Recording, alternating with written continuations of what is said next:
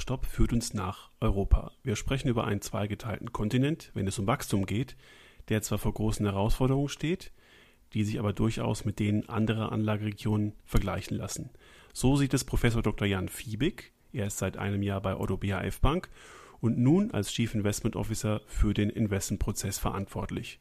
Zuvor war er bei der DWS, bei Credit Suisse und von Tobel tätig und er nimmt uns mit in den Maschinenraum des Hauses und beschreibt, wie man Value und Wachstum in einer relativ diffusen Informationslage wie der aktuellen überhaupt identifiziert.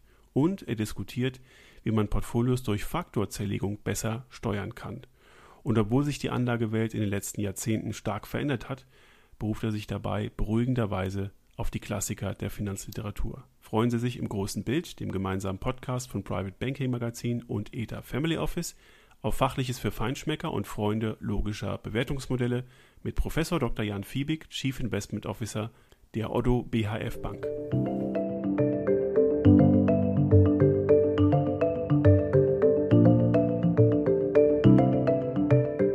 In Frankfurt bin ich jetzt mit Herrn Professor Dr. Jan Fiebig verbunden, CIO von der Otto BHF Bank.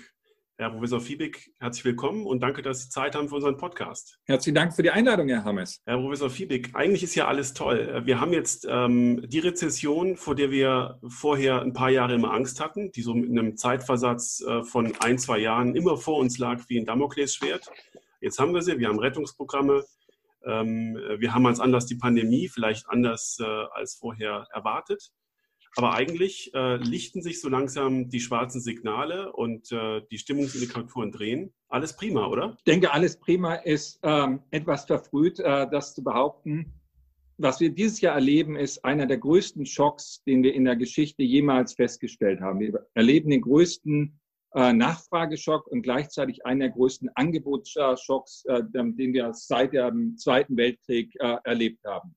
Gestern kamen die Zahlen ähm, wurden die Zahlen veröffentlicht vom Internationalen Währungsfonds. Der Internationale Währungsfonds sagt, dass die Euro, ähm, das Eurogebiet um minus 10,2 Prozent einbrechen wird dieses Jahr. Das ist die schlechte Nachricht. Die gute Nachricht, und das bestätigen momentan alle großen Wirtschaftsinstitute, ist, dass im Jahr 2021 ein sehr großes Wachstum erwartet wird. Der Internationale Währungsfonds geht momentan davon aus, dass die Wirtschaft in Europa um 6 Prozent nächstes Jahr wachsen wird. Das sind schon große Wachstumszahlen. Und das führt momentan dazu, dass die Aktienmärkte sehr stark gestiegen sind. Denn was machen Aktienmärkte? Aktienmärkte nehmen die zukünftige Entwicklung in der Volkswirtschaft vorweg. Und dort erwarten momentan die Marktteilnehmer, dass sich eine deutliche Erholung im Jahr 2021 einstellen wird. Deswegen alles gut, noch nicht, aber die Erwartung ist hoch dass sich die wirtschaftliche Lage im Jahr 2021 deutlich verbessert. Ich wollte in der Anmoderation auch bewusst äh, natürlich übertreiben, aber wenn wir noch mal kurz die äh, Risiken abklopfen, die jetzt noch in der Entwicklung, die Sie gerade skizziert haben, stecken. Äh, da haben wir aktuell noch äh, die Frage, na, kriegen wir eine zweite Welle oder wie lange werden wir eigentlich brauchen, um wieder zur Normalität zurückkehren zu können? Dann ähm, haben wir, glaube ich, über die ganzen Rettungspakete und Notenbankmaßnahmen gesehen, dass systemisch erstmal keine Gefahr droht. Das ist ja genau das Signal, das gesendet werden sollte. Aber vielleicht sehen Sie noch ähm, äh, andere Risiken, die da den äh, Pfad, den Sie gerade berichtet haben oder den Sie gerade skizziert haben, ähm, aufhalten könnten. Ich denke, das größte Risiko, was wir momentan haben, liegt in der Bewertung am Aktienmarkt. Wenn man heute Aktienmärkte sich ähm, anschaut, dann stellt man fest, dass die Bewertung eben halt nicht mehr moderat ist. Wir sind momentan in den USA Nehmen wir das Preis-zu-Buch-Verhältnis, ist immer ein ganz guter Indikator während Krisenzeiten, einfach weil die Buchverhältnis, ähm, Buchwerte in, auch in Krisenzeiten weitaus stabiler sind als die Gewinne. Also nehmen wir den Buchwert als Maßstab und stellen wir fest, dass wir in den USA momentan mit einem Preis-zu-Buchwert von 3,4 Mal bewertet sind. Das ist sehr hoch, auch im historischen Kontext. Und gleichzeitig haben wir momentan diese wirklich große Krise die Corona-Krise. Und Sie haben davon gesprochen, dass ein Risiko darin bestehen könnte, dass wir eine zweite Welle erleben. Was wir aber momentan erleben, ist, glaube ich, noch was anderes. Wir sind momentan noch in der ersten Welle und da sieht man momentan, dass die Fälle deutlich wieder zunehmen, insbesondere in den USA und in Brasilien. Wenn man sich das anguckt, dann sieht man, dass gerade ab Mai, ab Mitte Mai die Wachstumszahlen wieder deutlich zunehmen, also die bestätigten Fälle weltweit, die nehmen wieder zu. Und das ist das, was uns momentan Angst macht, dass in der ersten Welle wieder eine Beschleunigung eintritt. Und das muss natürlich jeden nachdenklich momentan stimmen. Zumal ja Bewertungen im äh, fundamentalen Sinne eigentlich kaum möglich sind. Also wer kann jetzt schon prognostizieren, wie sich die Gewinne von bestimmten Unternehmen in den nächsten äh, drei, vier Jahren entwickeln? Ähm, man hört ja oft so äh, dieses Narrativ, dass der Markt durch die Krise hindurchschaut und sich gar nicht dafür interessiert, ähm, letztlich wie lange und äh, wie schmerzhaft der Weg noch durch diesen Tunnel wird, sondern er fragt sich, was sind denn Unternehmen oder welche Ertragskraft haben Unternehmen nach der Krise? Sie sind ein Haus, das äh, für Aktienselektion bekannt ist und äh, für die Aktienanalyse. Äh, wie äh, beantworten Sie diese Frage? Also wir glauben momentan nicht, dass sich der Markt wirklich entkoppelt von den fundamentalen Gegebenheiten. Das glauben wir nicht. Wir glauben aber, dass die Märkte eher teuer als billig sind. Wie kommen wir darauf? Erstmal schauen wir uns an, was bestimmt den Wert von Aktien über längere Zeiten. Das sind die Gewinne oder die Cashflows, die ein Unternehmen erwirtschaftet, nicht im nächsten Jahr, sondern über die nächsten 10, 20 Jahre. Und die werden diskontiert auf, auf den heutigen Zeitpunkt. Und das sehen wir, dass in den nächsten ein vielleicht auch zwei Jahren wir einen deutlichen Gewinneinbruch sehen in den ähm, erwarten können. Ich glaube, das ist gut voraussehbar. Und im Jahr 2022, davon geht der IWF momentan, der Internationale Währungsfonds momentan aus, werden wir wieder auf das, äh, auf das Gewinnniveau zurückkommen und das, das Bruttoinlandsprodukt äh, zurückkommen, das wir vor der Krise erlebt haben. Das führt erstmal dazu, dass Aktien weniger wert werden. Auf der anderen Seite haben wir enorm große Stimulusprogramme erlebt und zu diesen Stimulusprogrammen zählt, dass der Zinssatz deutlich nochmal gesenkt worden ist. In den USA nochmal zuletzt im März nochmal um 100 Basispunkte, davor nochmal um 50 Basispunkte, also zusammen um 150 Basispunkte. Dieses niedrige Zinsniveau, das bedeutet, dass Aktien eigentlich höher bewertet werden sollen gemessen an Multiples wie den Preis-Earnings-Ratios oder Preis-zu-Buchwert-Verhältnissen. Und das ist das, was uns äh, beschäftigt. Wir fragen uns, wie hoch sollen in diesem neuen Normal die Bewertungen sein? Denn die Zinssätze werden über sehr lange, äh, lange Zeiträume sehr niedrig bleiben. Das ist das, der eine Faktor. Und der zweite Faktor, den, äh, da haben Sie völlig recht, den kann man schlecht abschätzen wie stark die Gewinne wieder steigen. Da kann man sich momentan nur an volkswirtschaftlichen Schätzungen orientieren. Und die gehen davon aus, dass man erst im Jahr 2022 wieder auf das Niveau zurückkommt, auf dem wir waren vor der Krise. Deswegen kommt man leicht zu dem Schluss, dass Aktienmärkte momentan nicht mehr preiswert ähm, bewertet sind. Aber man kommt auch zu einem anderen Schluss. Und dieser Schluss lautet, dass momentan aktives Management sehr viel Sinn macht, weil man sehr stark unterscheiden kann zwischen Sektoren, die stark leiden. Ich gebe Ihnen mal ein Beispiel. Dazu gehören Fluggesellschaften. Dazu gehört die Hotelbranche.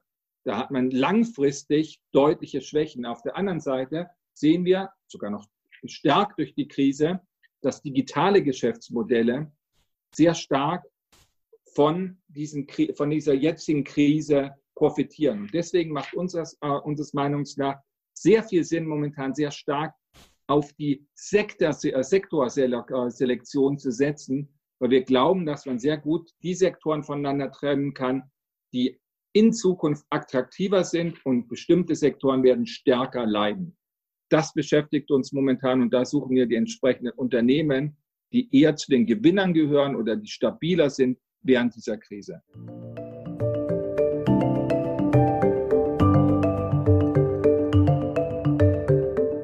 genau an der Sektorrotation mal ansetzen darf. Man kann ja feststellen, dass äh, sozusagen im Sektorzyklus die spätzyklischen Branchen zunächst mal vor Corona in der Phase im Sommer letzten Jahres äh, relativ stark gesucht waren. Dann gab es die Rettungsmaßnahmen im amerikanischen Geldmarkt. Das war nochmal ein Auftrieb für wachstumsgetriebene Unternehmen. Dann kam Covid-19. Das war für die äh, Unternehmen, die die Digitalisierung vorantreiben, ein, ein, großer Schub in der Bewertung. Wenn man diese, diesen Zyklus weitergeht, ist es jetzt schon für Sie an der Zeit, frühzyklische Branchen zu selektieren? Also alles, was früher mal äh, im Bereich Value war, äh, Rohstoffe, Chemiewerte, ähm, Investitionsgüter oder Industriedienstleistungen? Oder ist es dafür noch zu früh? Vielleicht macht es da hier an dieser Stelle Sinn, unser, ganz kurz unseren Invest, äh, Investmentansatz kurz zu skizzieren und wie wir auf diesen großen Unterschied zwischen Wachstumsaktien und Value-Aktien äh, reagieren. Vielleicht nochmal für Ihre Zuhörer ähm, zum Verständnis von Wachstumsunternehmen. Damit meint man typischerweise Unternehmen, die ein sehr hohes Preis-zu-Buchwert-Verhältnis haben, während Value-Aktien typischerweise das Fünftel oder die Hälfte der Unternehmen sind, die ein sehr niedriges Preis-zu-Buchwert-Verhältnis haben. So, jetzt stellt man fest, dass zwischen Wachstumsaktien und Value-Aktien ein riesengroßer Unterschied in der Verlauf in den Renditen gegeben hat, der kaum jemals so groß war und auch die Bewertung der Value-Aktien zu den Growth-Aktien, diese Differenz in den Bewertungen ist ungewöhnlich groß. Was wir machen ist, wir suchen nach Qualitätswerten. Qualitätswerte definieren wir als Unternehmen, die ein hohes Return on Equity haben. Und wir glauben, dass Unternehmen, die ein höheres Return on Equity haben als die, als die Eigenkapitalkosten, dass nur solche Unternehmen Werte schaffen.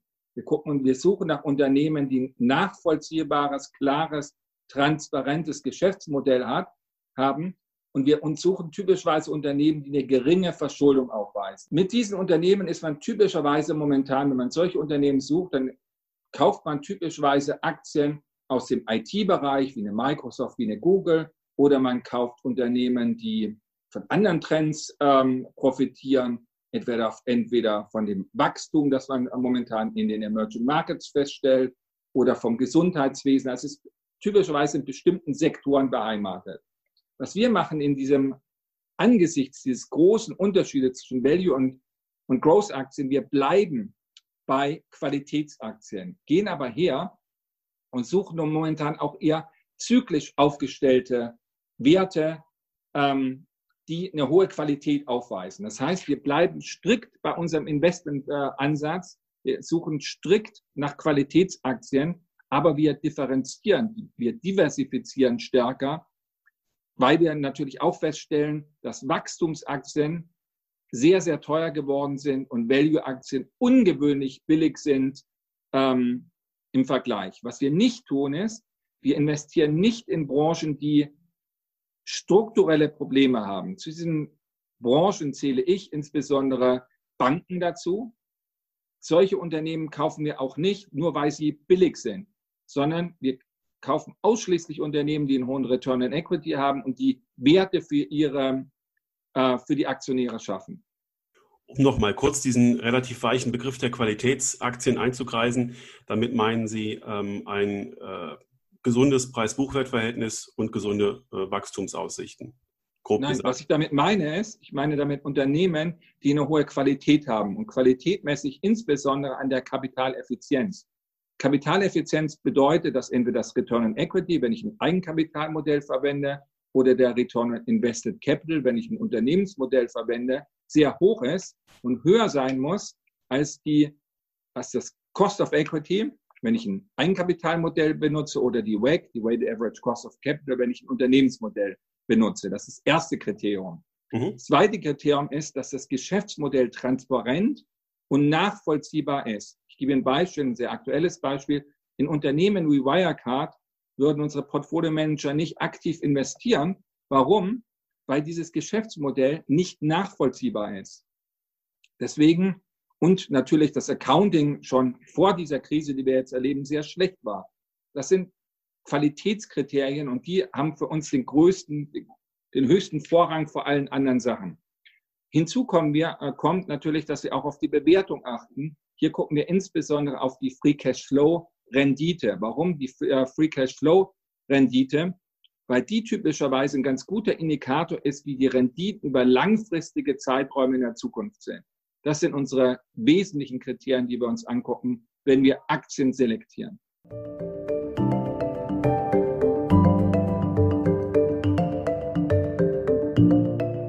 Es war gut, dass wir es nochmal geklärt haben, weil äh, in der Tat ja diese, äh, dieser Qualitätsbegriff von jedem Haus ein bisschen anders ausgelegt genau, wird. So ist es, genau. Und eigentlich würde, ähm, ohne dass Sie das jetzt explizit betont haben, der Begriff der Nachhaltigkeit, einer nachhaltigen, transparenten Unternehmensführung dort ja auch noch mit reinspielen. Genau so ist es. Und das, Sie haben das angesprochen.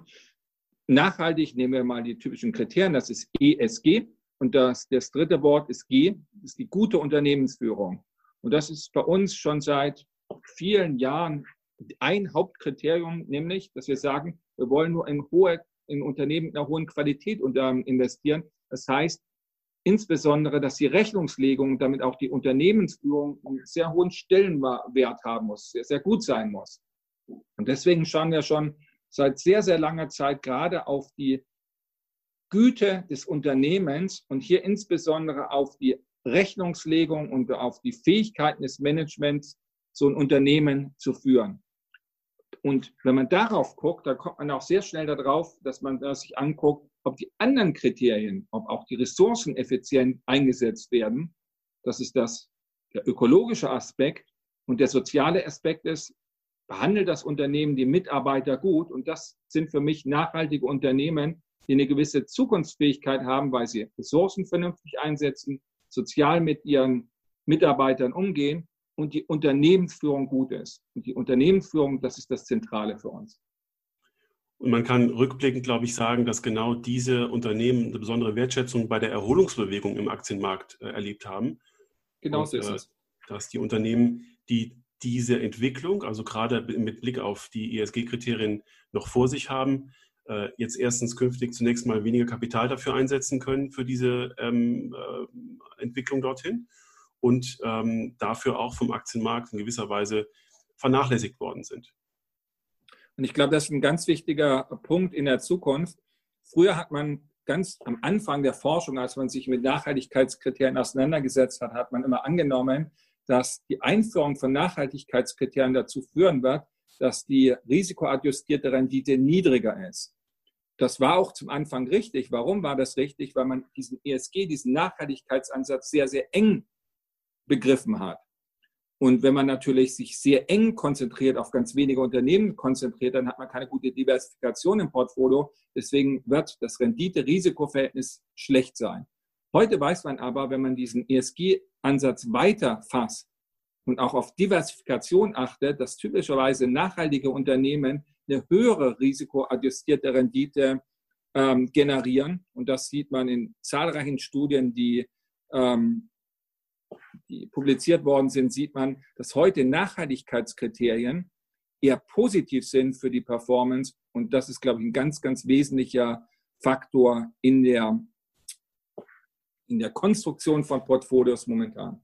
Dass diese Erkenntnis sich durchsetzt, dass Nachhaltigkeit und gute Performance Hand in Hand gehen. Ich gebe mir mal ein Beispiel. Wir verwalten vier Fonds in unserer Polaris Produkt Range. Alle Fonds haben fünf Sterne von Morningstar, haben also eine sehr gute Performance.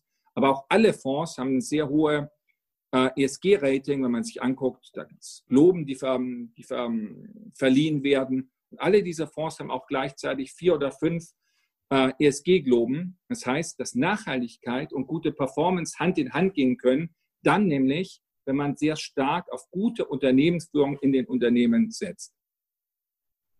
Und Sie setzen das im Rahmen Ihrer äh, klassischen Fundamentalanalyse oder flankierend zu Ihrer Fundamentalanalyse ein, indem Sie äh, ESG-Filter schalten oder wie gehen Sie dabei vor? Wir machen zweierlei. Erstmal gucken wir uns natürlich die Unternehmen seit langer Zeit an und ähm, analysieren die Unternehmen und haben dadurch erstmal auch einen subjektiven Eindruck, ob, das, ob die Unternehmensführung gut oder schlecht ist in den Unternehmen. Das ist das erste Kriterium. Das zweite, was wir machen, ist, wir schalten davor Filter vor, dass wir in bestimmte Sektoren nicht investieren. Beispiel ist, in Tabakwerte investieren wir grundsätzlich nicht. Natürlich investieren wir nicht in äh, Hersteller von Waffenunternehmen, ähm, die, die sind ausgeschlossen. Oder wir investieren nicht in andere Sektoren, die klar definiert werden. Das sind Filter, die man davor schaltet. Und dann analysiert man das einzelne Unternehmen und guckt sich an, ist die Unternehmensführung in diesem Unternehmen gut? Wenn das so ist, dann ist das ein mögliches Investment und danach setzt dann die, setzen dann die fundamentalen Kriterien an. Das heißt, wir gucken auf den Return on Equity, auf den Free Cash Flow, auf die Nachhaltigkeit des Geschäftsmodells und so weiter. Dass der Ablauf den wir typischerweise verfolgen.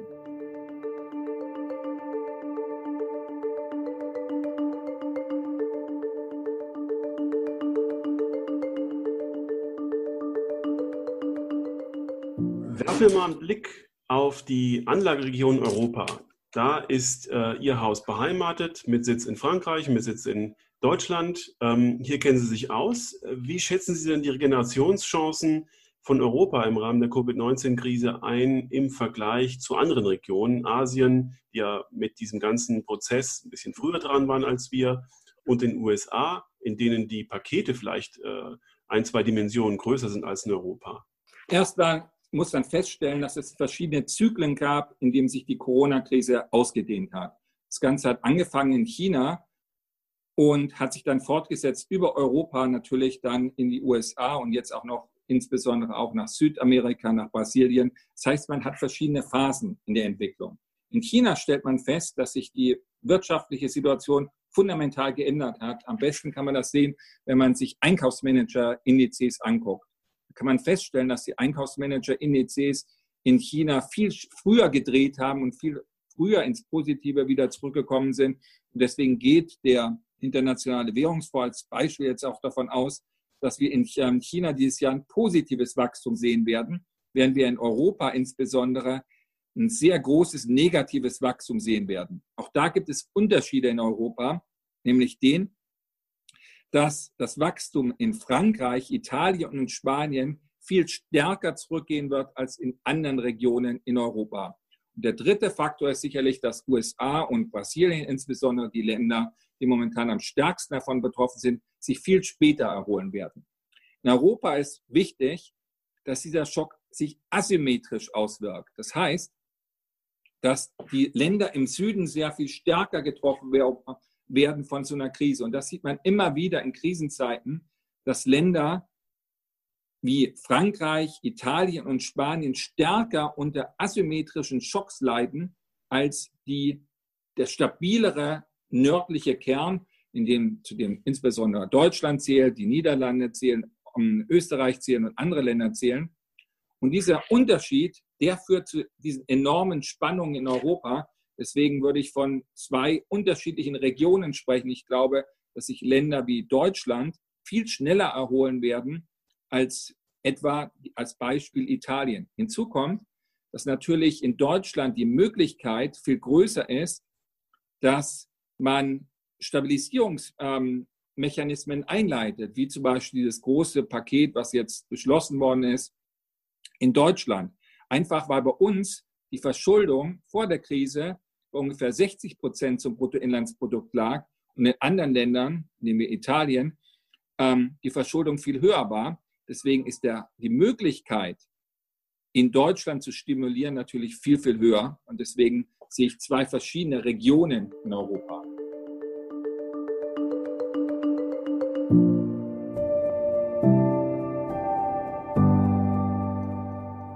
Die schwächere Region wird wahrscheinlich mit ihren äh, nun gestiegenen Staatsschulden auch wieder Probleme bekommen, die man dadurch lösen könnte, dass man die Staatsschulden einfach monetarisiert, also bei der Notenbank ablädt.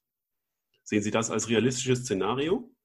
Ich glaube, was momentan passiert, sind zwei Sachen. Einmal sieht man, dass die Zentralbanken extrem expansiv sich verhalten, sowohl die in den USA als auch in Europa. In Europa sieht man, dass die Bilanzsumme von ungefähr einer Billion Euro im Jahr 2000, unter einer Billion Euro im, ähm, im Jahr 2002 heute auf über 5,1 Billionen gestiegen ist und die EZB angekündigt hat, für 1,35 Billionen zusätzlich zu den ohnehin bestehenden Programmen Anleihen zu kaufen. Das heißt, die EZB verfolgt eine sehr lockere Geldpolitik und darauf können die Staaten sich verlassen, denn man weiß in Italien, dass die EZB massiv Anleihen kauft und das führt natürlich dazu, dass die Spreads, dass die italienischen Spreads nicht so stark gestiegen sind wie 2012. Das ist ja der Sinn dieser Geldpolitik, dass man diese Spannungen auch im Euroraum einfängt. Das Zweite, was man sehen kann, ist, dass gewaltige Hilfsprogramme aufgelegt werden und die Verschuldung sich massiv, massiv ausweiten wird ähm, in Europa. Und hier muss man wirklich sagen, die Gefahr, die wir sehen, ist, ist insbesondere in Italien, denn da war die Verschuldung mit ungefähr 137 Prozent zum Bruttoinlandsprodukt vor der Krise natürlich sehr, sehr hoch. Und dort sieht man natürlich enorme Verwerfungen Und das wird uns sehr lange beschäftigen. Und das ist das, was wir, was man feststellen muss. Das ist das Problem der, der, der Europäischen Wirtschafts- und Währungsunion, dass man sehr unterschiedliche Länder in einen Währungsraum gepresst hat, ohne dass man die Möglichkeit der Abwertung hat. Was jetzt natürlich passiert oder in solchen Krisen immer passieren muss, das ist, dass innerhalb der Länder eine interne Abwertung fast stattfinden muss. Mit interner Abwertung meine ich, dass die Löhne sinken müssen, die Sozialleistungen müssen sinken, wie schon 2012, damit diese Länder wieder wettbewerbsfähig äh, werden. Und das führt natürlich gerade in Italien, Portugal, Spanien zu unheimlich großen Spannungen im politischen Raum, weil man sich halt dieser Austeritätspolitik nicht unterwerfen möchte. Das sind ist keine Wachstumstreiber für diese Staaten. Bitte? Sind auch keine Wachstumstreiber für diese Staaten. Das kommt dazu, dass ähm, Volkswirte festgestellt haben, insbesondere äh, Carmen Reinhardt und Kenneth Rogoff, wenn die Verschuldung ein bestimmtes Maß überschritten hat, ähm, in den Studien wird immer so ein Wert von 90 Prozent zum Bruttoinlandsprodukt ähm, genannt, dass dann strukturell das Wachstum in diesen Ländern abnimmt. Und das ist das Problem, was natürlich Italien hat. Italien hatte schon ein sehr geringes Wachstum und jetzt kommen diese Schulden dazu. Und diese hohen Schulden und das geringe Wachstum, diese Kombination, das ist das, was uns momentan Sorgen bereiten muss.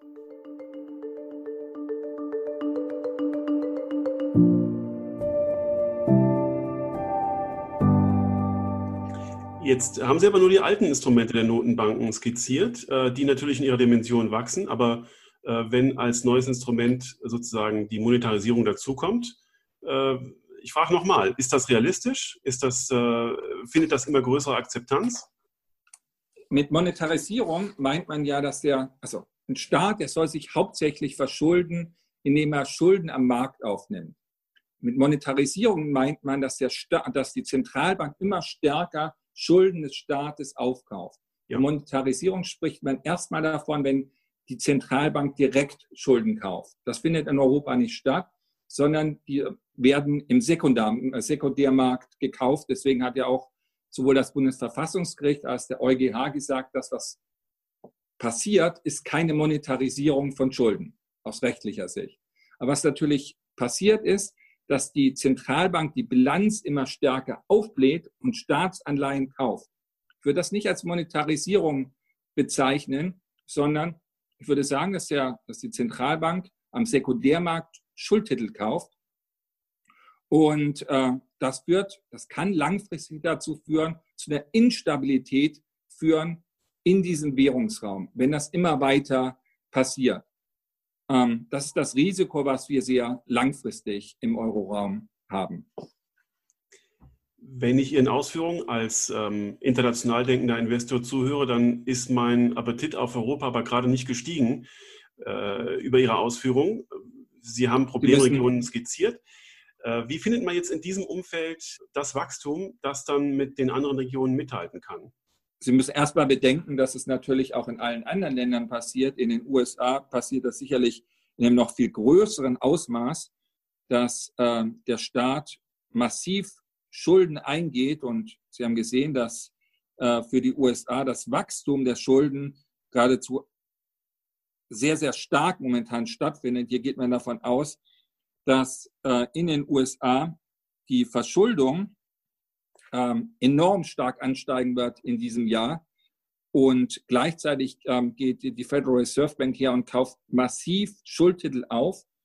Das führt dazu, dass momentan über sieben Billionen ähm, an Anleihen gekauft worden sind in den USA und eine enorm starke Tendenz stattfindet, dass es sich weiter, äh, weiter ausdehnt. Das ist nicht ein rein, äh, reines Problem, was man in Europa hat, sondern das hat man momentan in jedem anderen Währungsraum auch. In Japan natürlich ist das noch viel, viel größer.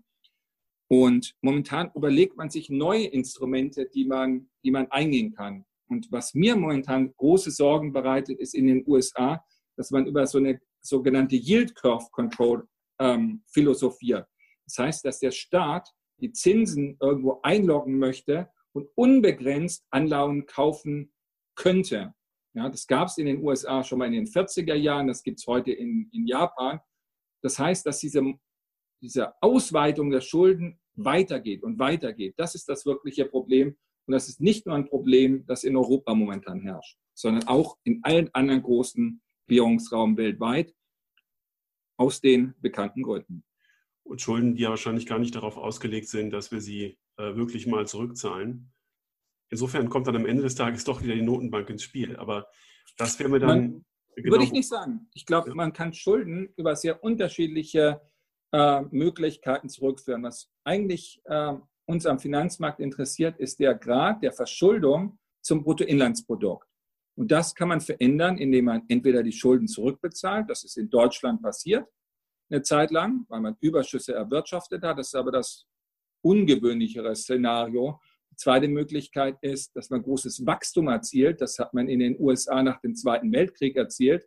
Und eine dritte Möglichkeit ist natürlich auch, ähm, dass man Inflation hat. Denn Inflation führt auch dazu, dass man äh, dass das Verhältnis sich äh, im Zeitablauf verändert. Und das ist ja die große Frage, ähm, wie ist das Verhältnis zwischen Inflation und Wachstum? Und die ist momentan zu niedrig, weil einfach die Inflation momentan in nahezu allen Währungsräumen zu niedrig ist. Und deswegen, das macht uns ja gerade Sorgen. Ja?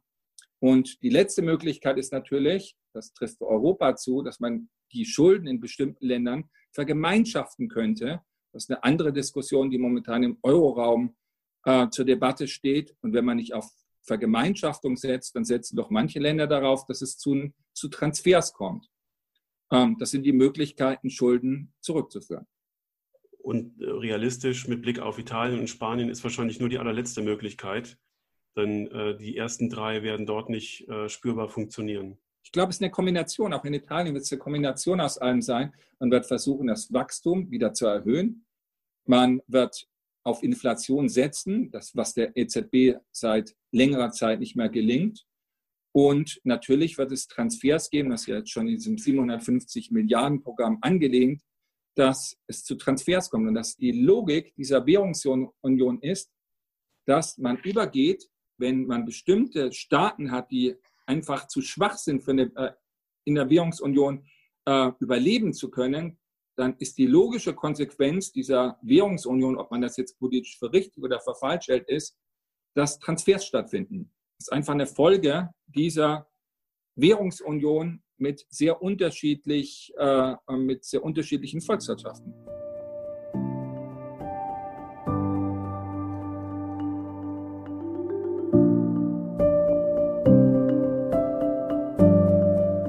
man sich als konservativer Investor in der Vergangenheit mit einer hohen Allokation in Anleihen beschäftigt hat, weil es irgendwo noch funktioniert hat und weil die ganzen Zinssenkungseffekte ihren Beitrag geleistet haben und jetzt langfristig nach vorne blickt, was äh, muss man da feststellen? Anleihen können ja diese renditetragende Rolle langfristig gar nicht mehr wahrnehmen im Portfolio, glaub, wenn man, glaub, man europaorientiert ist. Ja, man, ich glaube, man hat zwei Probleme durch Investments in Anleihen. Das erste Problem ist, das haben Sie schon angesprochen, dass die Rendite sehr, sehr niedrig ist. Das zweite ist, dass Anleihen sehr teuer momentan sind. Und das führt dazu, dass diese typische Diversifikation, die man in der Vergangenheit hatte, nicht unbedingt in der Zukunft mehr genauso ähm, funktionieren muss. Das heißt, Aktienmärkte brechen stark ein, Anleihen stärken, dadurch bekommt man die Diversifikation. Das wird vielleicht in Zukunft nicht mehr so gut funktionieren wie in der Vergangenheit. Ich bin mir sehr sicher, dass es nicht mehr so gut funktioniert. Und deswegen muss man sich überlegen, welche anderen Assets, welche anderen Gruppen von Anlagen fügt, äh, fügt man einem Portfolio hinzu. Eine gute Möglichkeit, das machen wir schon seit längerer Zeit, ist, dass man Gold dem Portfolio beimischt. Jetzt sind wir nicht der Auffassung, dass man genau den Goldpreis vorherbestimmen kann. Das machen wir jetzt schon seit über einem Jahr, dass wir Gold stärker beimischen. Das kann man nicht, aber man kann sehr gut sagen, dass man eine bessere Diversifikation erzielt, wenn man Gold oder andere Assets ein Portfolio beimischt, gerade weil diese beiden Probleme, die Sie ja völlig richtig angesprochen haben, momentan im Anleihenbereich äh, vorherrschen. Deswegen diese Diversifikation über verschiedene Assetklassen, das wird immer und immer wichtiger. Und äh, das vielleicht auch gerade mit Blick auf den Effekt, den wir noch gar nicht angesprochen haben, ähm, nämlich die Fortsetzung der Asset Inflation. Das ist aus meiner Sicht, ich sehe das ja immer nur von der Seitenlinie, Ähm, auch ein Grund dafür, dass die Aktienmärkte so stark und so früh in der Covid-19-Krise gestiegen sind. Wir haben diese Rettungsgelder, wir haben äh, eben nicht mehr die Alternative im Anleihenbereich und äh, diese Gelder suchen sich ihren Weg. Und ähm, man hat das, glaube ich, an allen Sachwerten bislang schon feststellen können, was wiederum auch dafür spricht, dass man eben genau in solche Werte, wie Sie es gerade skizziert haben, diversifiziert. Das ist ein ganz wichtiger Punkt, den Sie gerade ansprechen, der Punkt der Inflation. Da stellen wir doch eine, eine Sache sehr stark fest. Stellen fest, dass momentan kaum Inflation bei den Verbraucherpreisen herrscht. Das ist das Maß, wie man Inflation grundsätzlich ja misst. Ja. Volkswirte gucken sich an, wie stark wachsen die Preise im Verbrauchsbereich. So, da stellt man fest, das funktioniert nicht, es findet keine Inflation statt. Warum findet diese Inflation nicht statt? Weil man momentan im sogenannten keynesianischen Bereich ist. Das heißt, man ist in einem Bereich, wo die Angebotskurve sehr flach ist. Wenn man dann hergeht und Stützungsmaßnahmen durchführt, also die Nachfragekurve wieder nach rechts verschiebt, dann nimmt die Inflation offensichtlich nicht zu. Genau in diesem Bereich sind wir momentan. Auf der anderen Seite ist natürlich diese enorm hohe Liquidität, dieses Geld ist vorhanden und dieses Geld fließt in bestimmte Anlageklassen.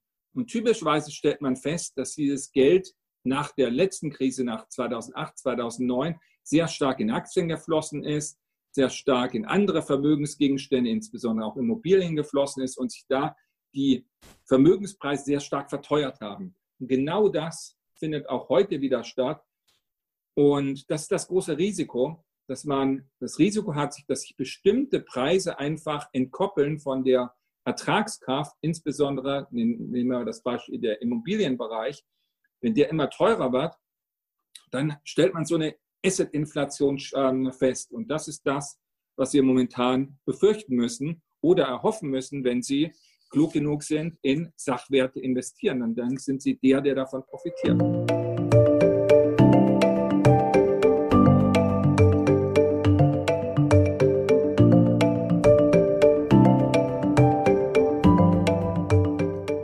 Damit sind wir eigentlich schon bei einem Thema, das Sie auch äh, wissenschaftlich verfolgen, nämlich dem äh, der Faktoren, die Sie aus einem Portfolio ausmessen und äh, die Sie allokieren. Faktorbasiertes Anlegen, ist das äh, etwas, was sich für den klassischen Privatanleger, für das Family Office lohnt, äh, was auch von äh, den normal denkenden Anlegern nachvollziehbar ist als Thema? Gebe Ihnen vielleicht einen ganz kurzen Überblick dazu. Diese, diese Idee, die dort aufgestellt worden ist, die kam aus den 50er Jahren, wurde von Markowitz dann Sharp aufgestellt und die haben festgestellt, dass relativ wenige Faktoren nahezu die gesamte Rendite eines Portfolios bestimmen. Der erste Faktor, der man der eingeführt worden ist, ist das sogenannte Beta. Das heißt, wenn der Markt steigt, sagen wir um 10 Prozent, wie stark steigt dann mein Portfolio und dann hat man festgestellt, dass dieses Beta eine ganz, ganz hohe Erklärungskraft hat um das, die Rendite-Risiko-Dimension eines Portfolios äh, zu erklären. Heißt als erster Schritt, dieser, dieses Faktor investieren hilft enorm viel, um das Risiko-Rendite-Verhältnis von Portfolios überhaupt erstmal grundsätzlich äh, zu verstehen. Typischerweise ist es so, dass der, allein der Beta-Faktor bei typischen Portfolios ungefähr 90 Prozent der Rendite eines Portfolios erklärt.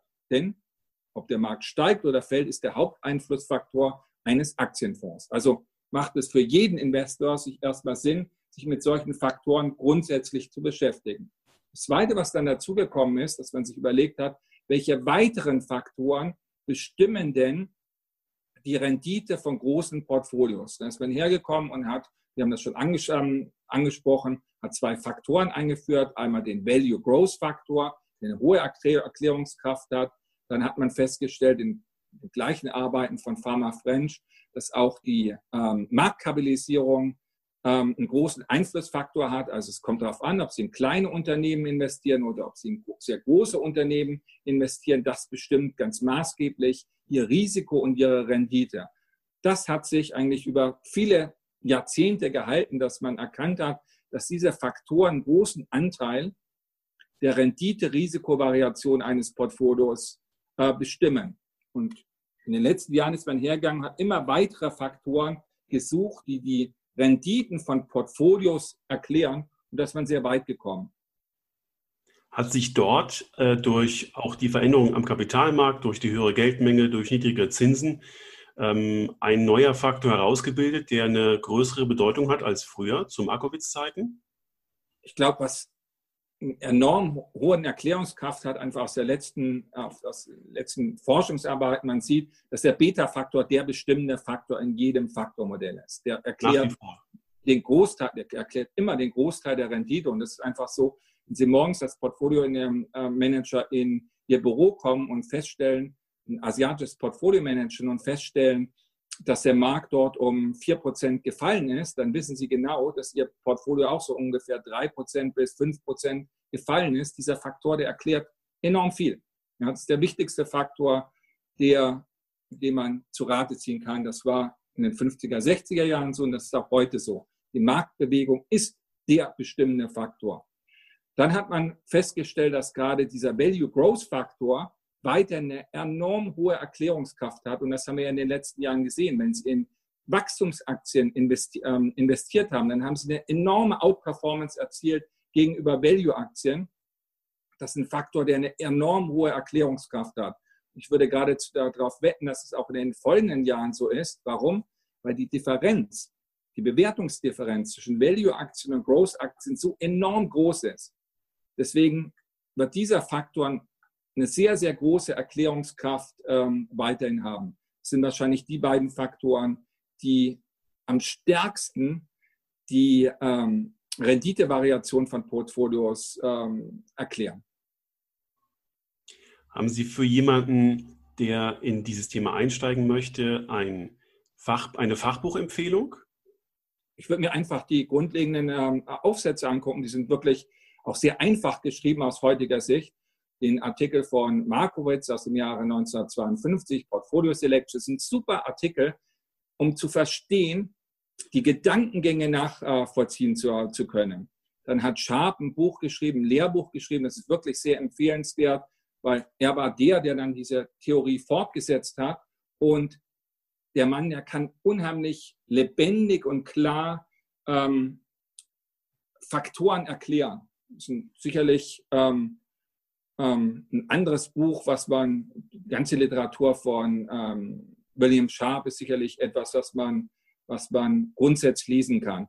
Und dann ganz neu ist natürlich die Frage, ja, was erklärt denn die Performance von Hedgefonds?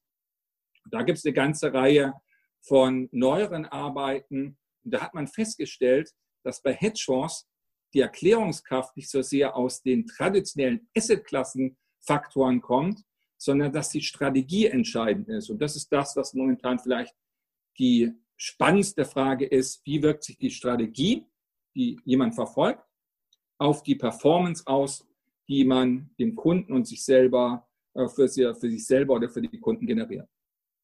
Und das sind ja auch die klassischen Strategien, also nicht nur die Hedgefonds-Strategien, sondern genau jene, die Sie auch für Ihr Haus beschrieben haben. Genau. Wir verfolgen ja auch, ich habe es ja vorher festgehalten, wir verfolgen klassischen Qualitätsansatz, den wir über viele Jahre verfeinert haben und wir achten auf bestimmte Kriterien, auf bestimmte ökonomische Kriterien, wenn wir in Unternehmen investieren. Ich habe gesagt, der Return on Equity ist ein wesentlicher Faktor, oder die Kapitaleffizienz, das Wachstum von Unternehmen, die Nachvollziehbarkeit der Rechnungslegung, die geringe Verschuldung. Wenn man solche Faktoren sich anguckt, dann hat man natürlich eine Performance, mit der man eine Zusatzrendite generieren möchte, wenn diese Faktoren belohnt werden am, am Aktienmarkt. Und man kann feststellen, dass es eine positive Beziehung gibt zwischen den Faktoren, die ich gerade genannt habe, und den zukünftigen Renditen. Deswegen setzen wir gerade auf diese Strategien. Und das ist der Grund, warum unsere ähm, Fonds alle fünf Sterne aufweisen, weil diese Faktoren langfristig positiv mit einer positiven Überrendite am Aktienmarkt belohnt werden. Und das ist, glaube ich, die Kunst, dass man solche Faktoren sucht, für die man eine Zusatzrendite ähm, erzielt, die man als Alpha bezeichnet. Dann haben Sie uns, Herr Professor Fiebig, auf eine sehr nahrhafte Reise mitgenommen in Ihren Maschinenraum, in Ihre äh, Ausblicke auf die verschiedenen Regionen, insbesondere Europa. Dafür möchte ich Ihnen ganz herzlich danken. Wir verfolgen das weiter und äh, ich freue mich, wenn wir das bei Gelegenheit fortsetzen. Prima, Herr Mess. Herzlichen Dank für Ihre Zeit.